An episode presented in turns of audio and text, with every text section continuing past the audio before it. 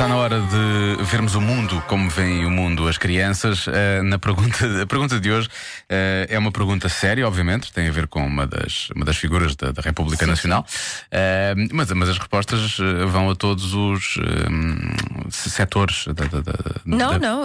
as respostas também trazem grandes revelações em relação ao Sr. Primeiro-Ministro. Aliás, não sei se o Sr. Primeiro-Ministro não está a ouvir. Mas... E vai ficar ele próprio a saber algumas coisas também Exatamente. sobre a sua vida passada. Eu gostava que eu disse. Oh, atenção. Eu é que sei. O mundo visto pelas crianças.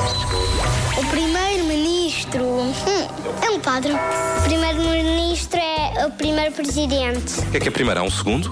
O segundo é por causa que o outro acho que já não queria ser presidente ou morreu. ah, que esse primeiro-ministro trabalha, não é no trabalho da minha avózinha. Não, acho não. Que não. É, acho que é tipo o imperador que manda no país. O é imperador. o chefe dos polícias, faz as notas, manda, de, era manda do mundo. Não, mandar do mundo não é. Eu não. acho que tem muito trabalho e manda as pessoas fazerem umas coisas. Ah, olha, assina contratos. Não, governa o país. Olha.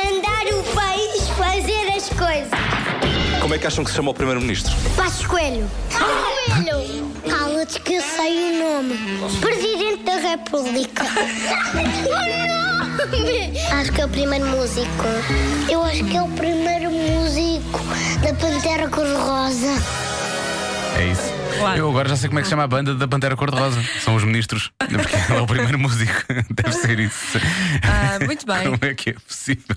Amanhã a mais, já sabe, pode encontrar o Eu é disponível em uh, podcast e em radiocomercial.ol.pt.